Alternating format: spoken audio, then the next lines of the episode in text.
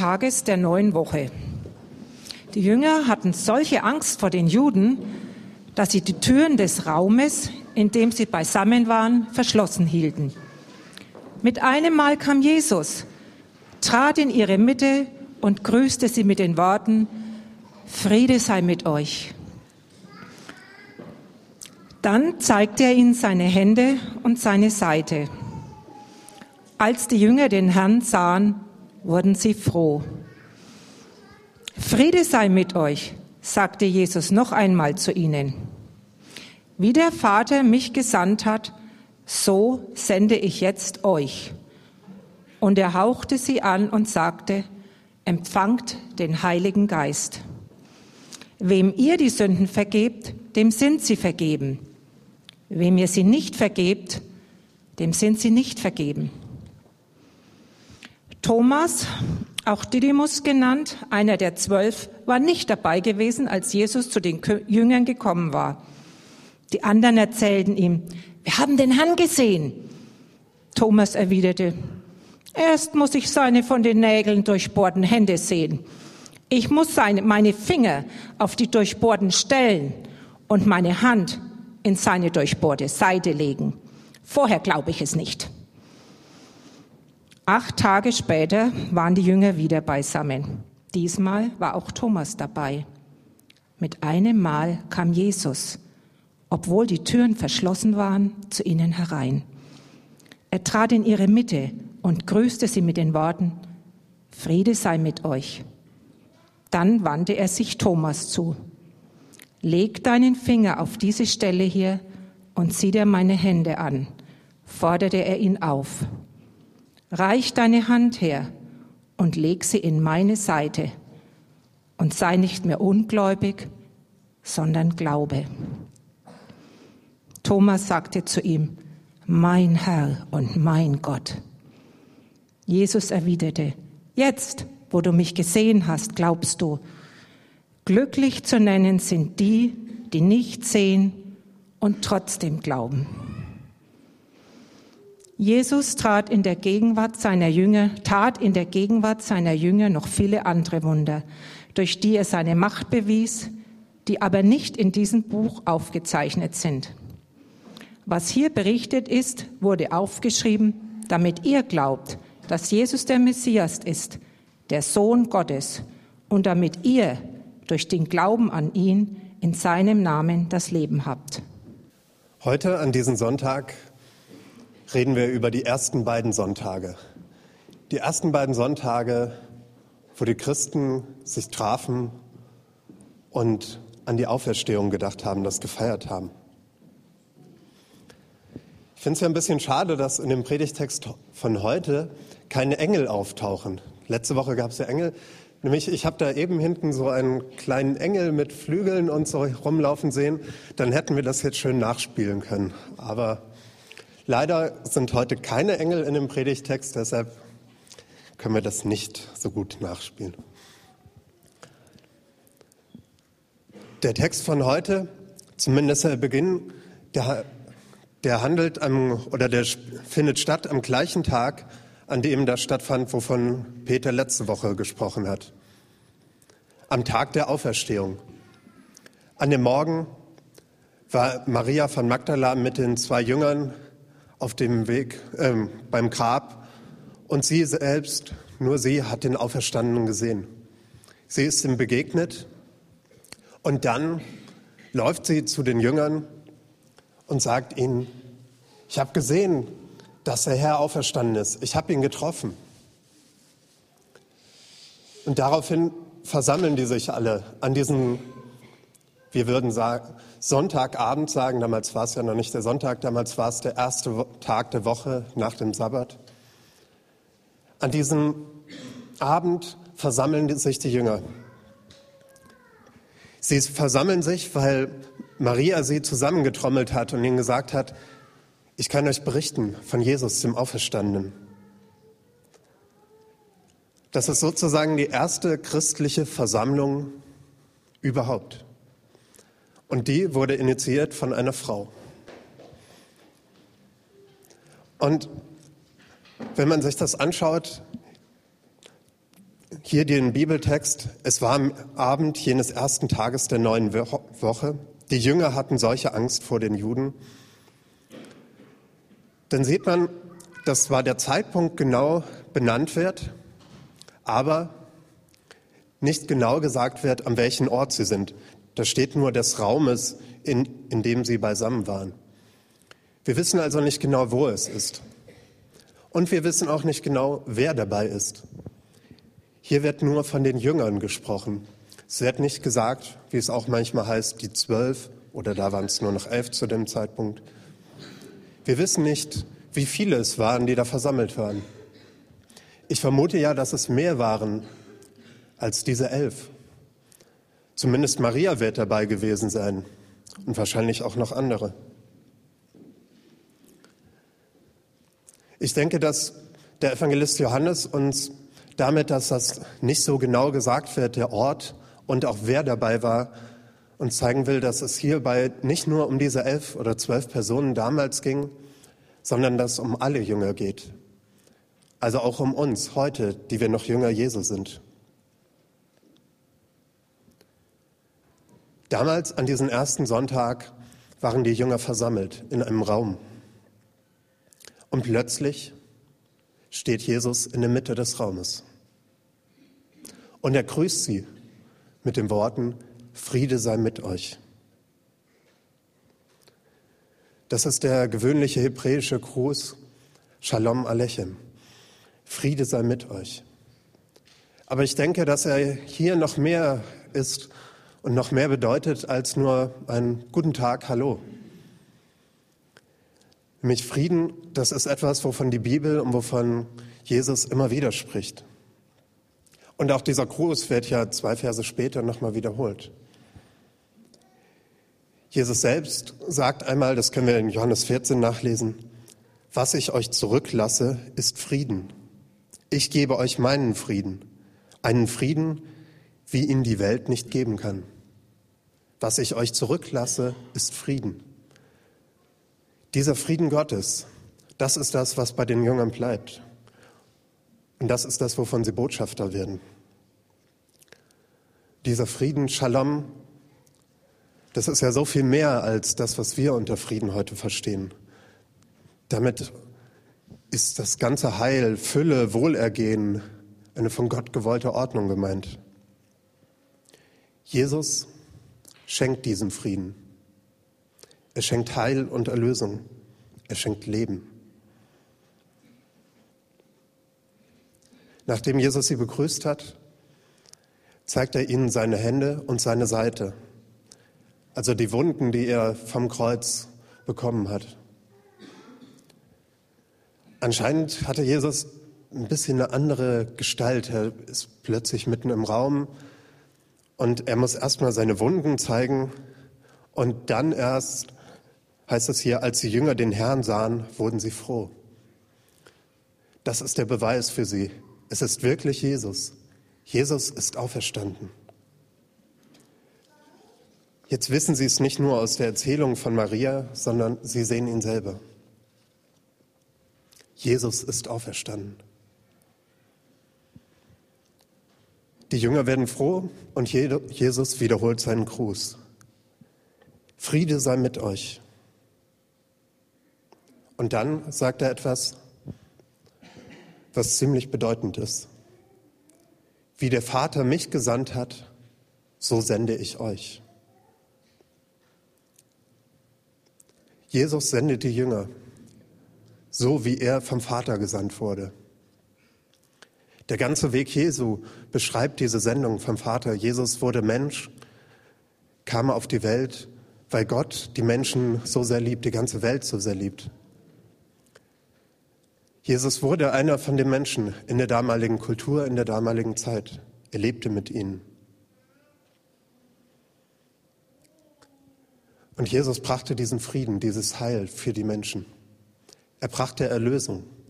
Darüber haben wir ja in der Zeit vor Ostern ausführlich nachgedacht. Und so, wie Jesus kam und gesandt wurde, werden jetzt die Jünger gesandt.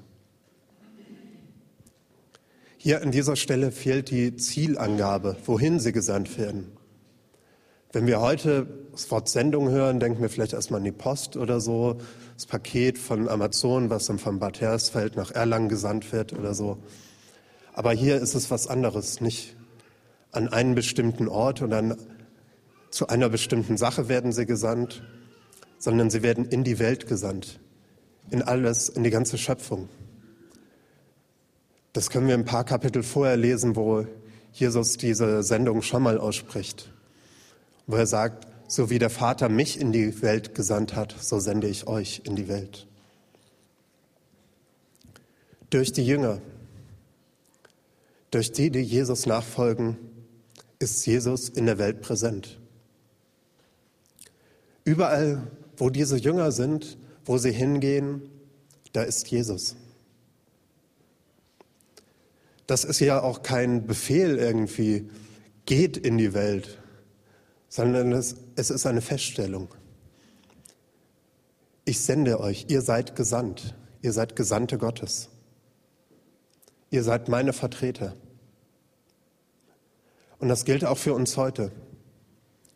Wir sind Gemeinde. Und wir als Gemeinde sind der Leib Christi. Durch dich und durch dein Leben. Durch das, was du sagst und tust. Und das, was wir gemeinsam tun. Dadurch sehen die Menschen um uns herum, dadurch sieht die Welt Jesus.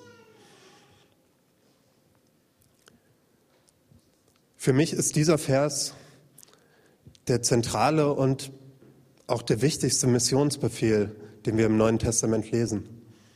Da steckt so viel drin, das kann man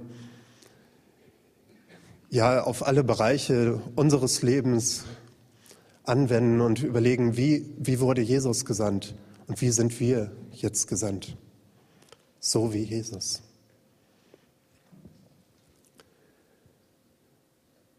Danach haucht Jesus die Jünger an und er sagt, empfangt den Heiligen Geist.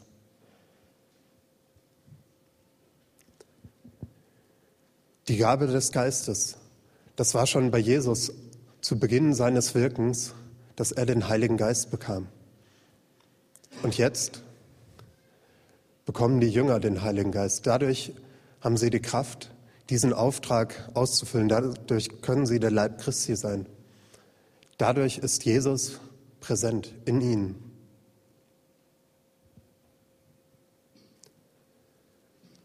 Und jetzt steht Jesus für die Jünger an der Stelle, an der vorher der Vater für Jesus stand. Also der Vater hat Jesus gesandt, jetzt sendet Jesus die Jünger. Und Jesus ist in uns, ist in der Gemeinde präsent durch den Heiligen Geist. Und dieses Anhauchen ist auch interessant. Jesus haucht sie an. Das erinnert uns an den Schöpfungsbericht, wo Gott den Menschen anhaucht und ihm damit Leben gibt. Ohne dieses Anhauchen Gottes wäre gar kein Leben möglich. Und ohne dieses Anhauchen der Jünger wäre kein Leben als Christ, als Gemeinde möglich. Hier beginnt neues Leben. Die Neuschöpfung fängt an mit der Auferstehung. Jesus schenkt uns Leben. Er schenkt uns Kraft und Macht. Durch den Heiligen Geist haben wir die Kraft, Jesu Werk fortzusetzen. Und wir sind zu jeder Zeit mit Gott verbunden. Danach sagt Jesus dann aber einen ein bisschen schwierigen Vers, wie ich finde. Wem ihr die Sünden vergebt, dem sind sie vergeben. Wem ihr sie nicht vergebt, denen sind sie nicht vergeben. Hm. Wem ihr die Sünden vergebt, dem sind sie vergeben. Aber auch andersrum. Wem ihr sie nicht vergebt, den sind sie nicht vergeben. Denke, erstmal spricht dieser Vers, er macht nochmal deutlich diese Vollmacht, die die Jünger haben. Sie haben die Macht, Sünden zu vergeben. Hier ist der Blick nicht auf die innergemeindlichen Sachen, sondern auf die Welt, in die die Jünger gesandt sind. Jesus sendet die Jünger in die Welt. Und wenn wir das in, in der Apostelgeschichte lesen, ist es auch so, sie kommen in verschiedene Städte, wo noch keine Christen sind. Und Menschen, die noch Sünder sind, werden getauft, ihnen werden die Sünden vergeben und sie bekommen Christen. Sie werden Christen. Und um diese Situation geht es hier. Die Jünger gehen hinaus und verkünden die frohe Botschaft von Jesus. Jesus hat mal gesagt, jeder, der sündigt, ist ein Sklave der Sünde. Und nur wenn der Sohn euch frei macht, seid ihr wirklich frei. Wenn jemand zum Glauben an Jesus kommt, dann wird er frei. Dann hat er dieses Leben. Und wodurch kommen die Menschen zum Glauben an Jesus? Dadurch, dass die Jünger zu ihnen hingehen und ihnen von Jesus berichten. Und sie mit in die Gemeinde aufnehmen, sie taufen, was ja ein Zeichen der Sündenvergebung ist. So wird den Menschen die Sünde vergeben. Die Menschen werden, die Sünder werden reingewaschen durch die Taufe. Und so kann man vielleicht auch dieses, wenn ihr die, wem ihr die Sünden nicht vergebt, dem sind sie nicht vergeben, erklären. Die Menschen, die nicht zum Glauben kommen, die, die dieses Geschenk nicht annehmen, die sind weiter Sünder. Denen sind die Sünden nicht vergeben. Sie wurden nicht mit in die Gemeinde aufgenommen.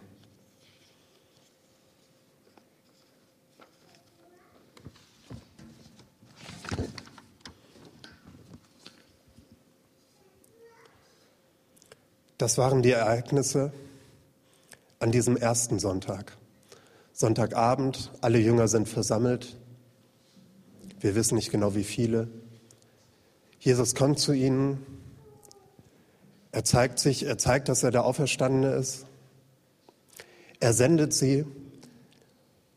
Er spricht ihnen die Gabe des Heiligen Geistes zu, gibt ihnen Vollmacht, sogar Sünden zu vergeben. Und einer ist nicht dabei. Thomas. Er hat den entscheidenden Moment verpasst. Und Thomas kommt später und fragt, was war los? Habe ich was verpasst? Das ist ungefähr so wie Sonntagabend wird im E-Werk ja immer Tatort gezeigt. Da gucken einige Leute zusammen, wie wenn da jemand um halb neun kommt und reinkommt, ganz, hm, habe ich was verpasst? Ja, du hast was verpasst. Das haben die Jünger Jesus, äh, Thomas dann gesagt.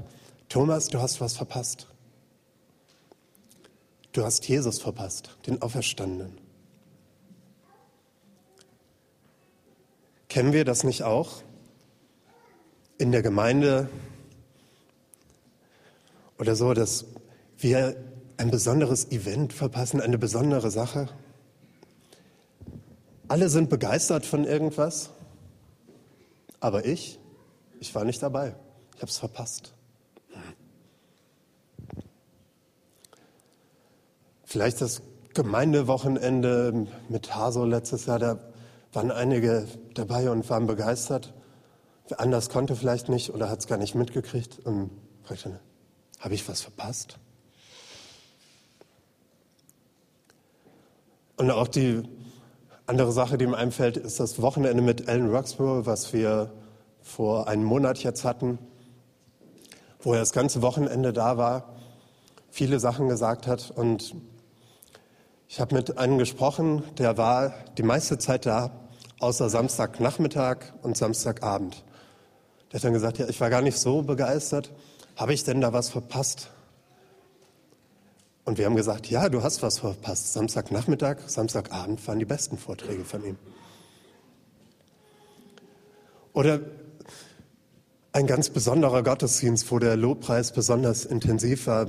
Nachher alle sagen, ah, Gott war anwesend, wir haben es richtig gespürt. Und du warst nicht dabei. Du hast es verpasst. Ich glaube, wir haben das alle schon mal erlebt, dass wir diese wichtigen Momente verpasst haben. Und nicht nur in der Gemeinde, auch so in unserem Leben, wenn bei Freunden irgendwas Tolles passiert ist und wir nicht dabei waren. Wir haben es verpasst. Thomas hat es auch verpasst. Diesen wichtigen Moment. Die anderen erzählen ihm zwar begeistert, wir haben den Herrn gesehen. Er ist auferstanden. Aber Thomas fragte, hä? Sehr schön, dass ihr ihn gesehen habt, aber ich kann das noch nicht so ganz begreifen. Ich muss ihn spüren, ich muss meine Hände in die Wunden von den Nägeln legen. Ich muss ihn sehen, ich muss ihn berühren. Thomas braucht Beweise. Das Hörensagen reicht ihm nicht aus. Ich glaube nur, was ich sehe. Man könnte fast sagen, der erste Missionsversuch der Jünger ist schon mal gescheitert. Der erste, dem sie davon erzählen, dass Jesus ihnen begegnet ist, der glaubt es nicht. Wie geht es uns? Fehlt uns auch etwas, um glauben zu können? Fehlt uns noch der entscheidende Beweis? Bei denen, die schon länger an Jesus glauben, wie war es, bevor ihr angefangen habt zu glauben? Könnt ihr euch daran erinnern?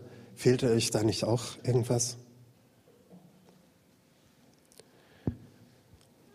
Oder stehst du insgesamt noch davor und sagst so, hm, ist ja ganz nett bei Elia, sind ganz nette Leute, deshalb komme ich auch manchmal in den Gottesdienst.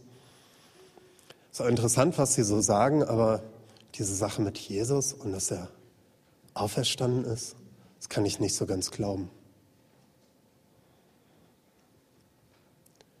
Das kann auch sein.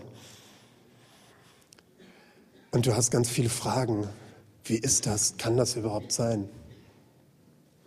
Ein guter Ort, um diese Fragen zu besprechen, ist sicherlich der Alpha-Kurs, der jetzt am Mittwoch startet. Der ist Raum für all diese Fragen, die man hat.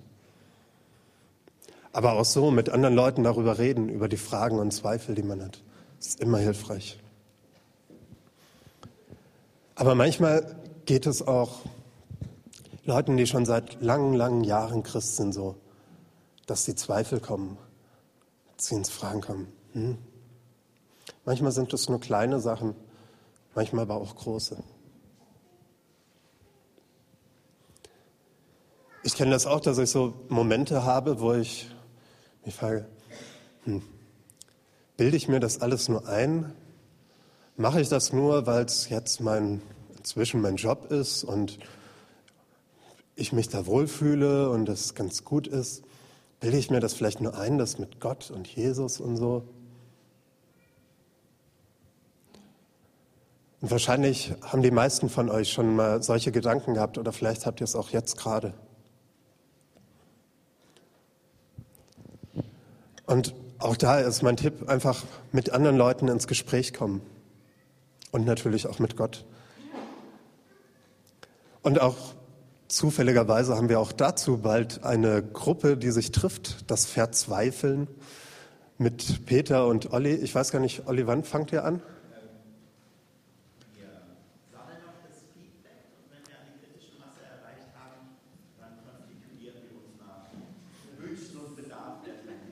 Okay. Also wer Wer also Interesse hat, sich dazu Gedanken zu machen, diese Zweifel mit einer Gruppe zu bewegen, der kann sich an Olli oder auch an Peter wenden. Und vielleicht wird irgendwann diese kritische Masse erreicht. Es fehlt nicht mehr viel, gut. Vielleicht ja jetzt nach der Predigt. Wie gesagt, ich kenne das auch von mir, dass ich manchmal so Momente habe, wo ich das Ganze in Frage stelle. Meistens sind es aber wirklich nur Momente. Aber während meines Studiums, während des Theologiestudiums, hatte ich auch mal eine Zeit, wo ich etwas mehr ins Grübeln kam und alles hinterfragt habe und hm, kann das denn sein, was glaube ich denn hier eigentlich? Da musste sich irgendwie in mir drin das sortieren, was, was habe ich einfach übernommen von meinen Eltern, von meiner Gemeinde und was ist wirklich mein Glaube. Bei mir war es so, dass da irgendwas immer noch, so ein Kern noch da war, aber ich hatte schon ziemlich viele Fragen. Und ich habe dann auch mit anderen darüber geredet und das hat mir geholfen. Thomas macht das ja auch, er spricht es an. Er sagt es den anderen Jüngern, dass es ihm schwerfällt, ohne das zu sehen und zu spüren, das zu glauben. Und dann heißt es, acht Tage später waren die Jünger wieder beisammen. Dieses acht Tage später ist was, das habe ich bisher eigentlich meistens überlesen, dass das nochmal acht Tage gedauert hat. Ich habe immer gedacht, Thomas steht da und sagt, ich habe meine Zweifel und dann kommt Jesus und dann ist alles klar. Aber auch Thomas muss warten. Bis zum nächsten Sonntag, der zweite Sonntag, wo sich die Jünger wieder versammeln. Und dann wieder Jesus kommt.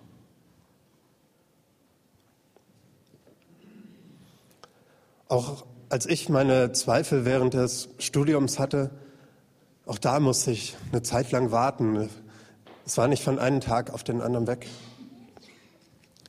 Bei mir stand leider Jesus nicht plötzlich im Zimmer, aber es geht auch so. Bei Thomas war es so, dass Jesus plötzlich wieder mitten im Raum stand. Obwohl die Türen verschlossen waren, steht er da. Er steht wieder in der Mitte des Raumes und sagt, wir kennen es schon, Friede sei mit euch. Und dann, dann wendet er sich direkt an Thomas. Leg deinen Finger auf diese Stelle hier und sieh dir meine Hände an. Reich deine Hand her und leg sie in meine Seite. Jesus wendet sich direkt an Thomas. Und Thomas darf die Wunden berühren. Er darf ihn sehen. Der Wunsch von Thomas wird erfüllt. Das hoffe, erhoffe ich mir auch manchmal, dass einfach so mein Wunsch erfüllt wird, dass ich denke, Jesus, jetzt zeig doch mal, dass du dahinter stehst, hinter der Sache, die wir da machen. Mach doch mal, dass jetzt ein kleines Wunder passiert und ganz viele Leute zu der Veranstaltung kommen oder was weiß ich. Jesus, erschein doch mal, so dass ich dich sehen kann und dich spüren kann, damit ich mir wieder ganz sicher sein kann. Thomas wird der Wunsch erfüllt. Und Jesus sagt zu Thomas, sei nicht mehr ungläubig, sondern glaube. Für Thomas reicht das. Er sieht Jesus, er spürt Jesus. Jesus fordert ihn auf zu glauben und Thomas sagt, mein Herr und mein Gott.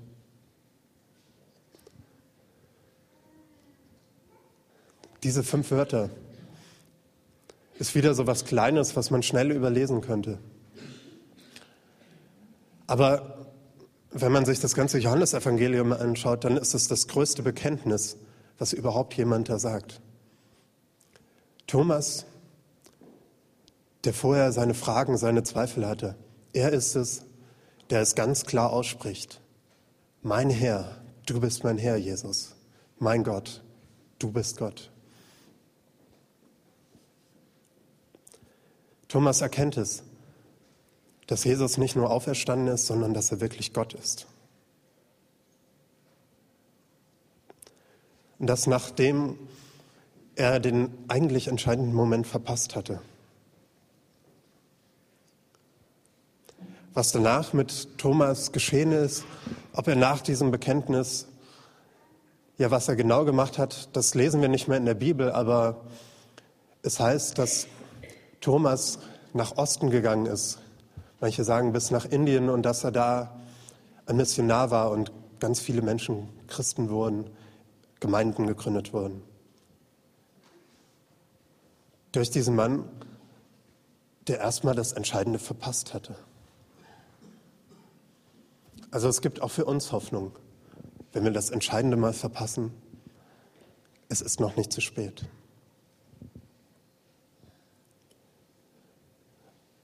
Und Jesus erwidert dann auch was, was mehr auf uns hinzutrifft.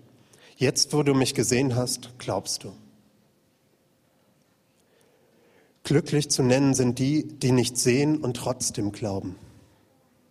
Glücklich zu nennen sind die, die nicht sehen und trotzdem glauben. Ich würde sagen, das sind wir. Wir haben diese ersten beiden Sonntage auch verpasst. Um knapp 2000 Jahre, also schon ein bisschen größere Verspätung.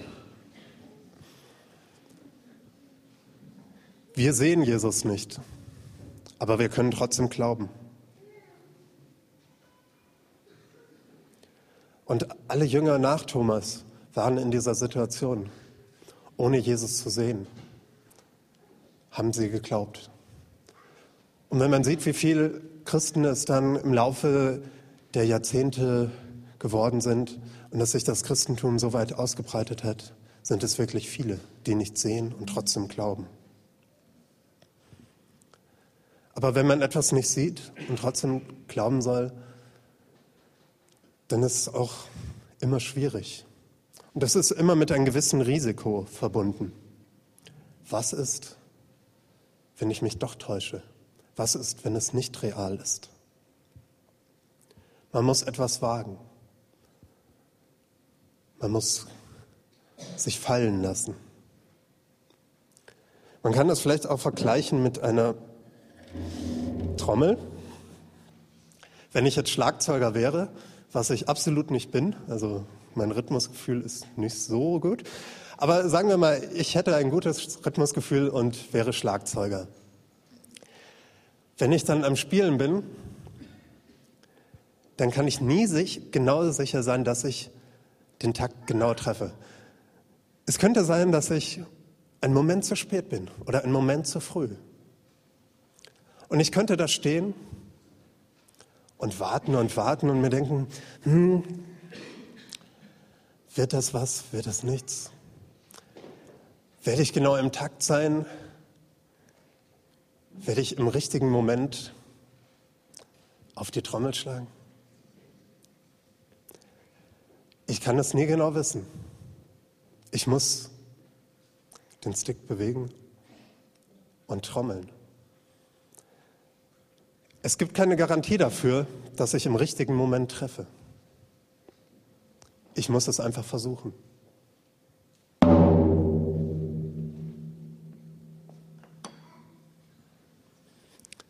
Das war jetzt nicht so schwierig, den richtigen Moment zu treffen, da es ja keinen Rhythmus gab drumherum. Aber auch wenn die Band spielen würde, dann müsste ich einfach schlagen im richtigen Moment, mich fallen lassen. Es hat etwas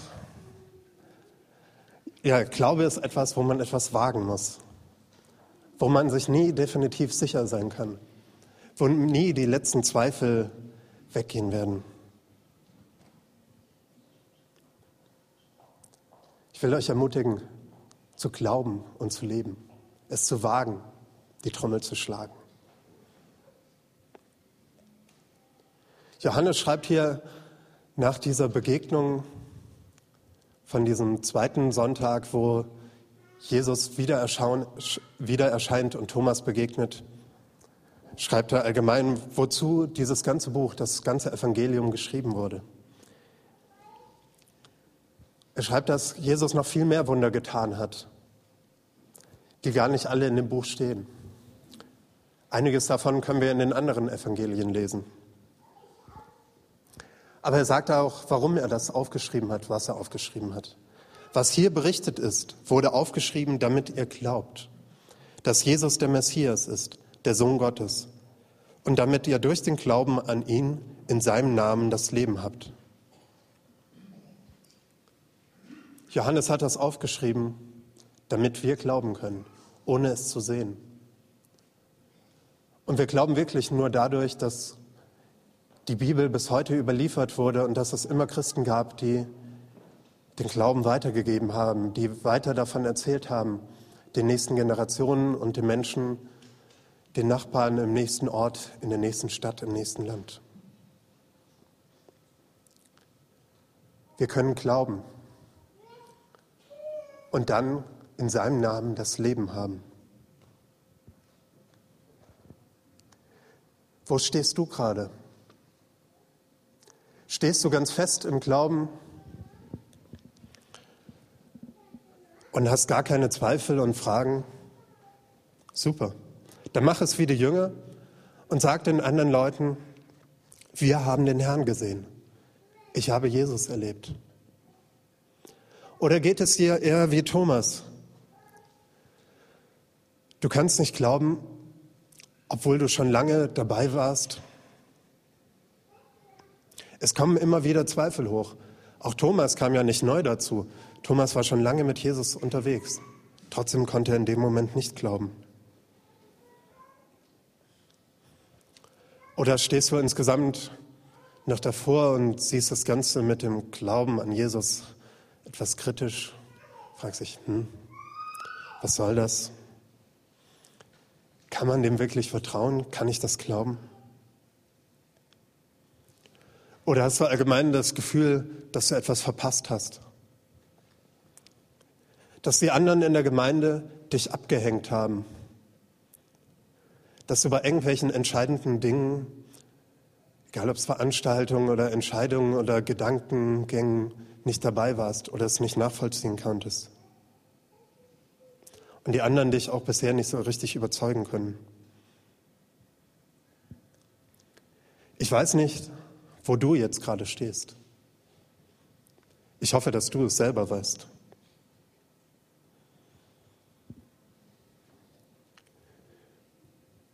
Jetzt können wir uns noch mal eine Zeit nehmen, wo wir darüber nachdenken und auch beten können.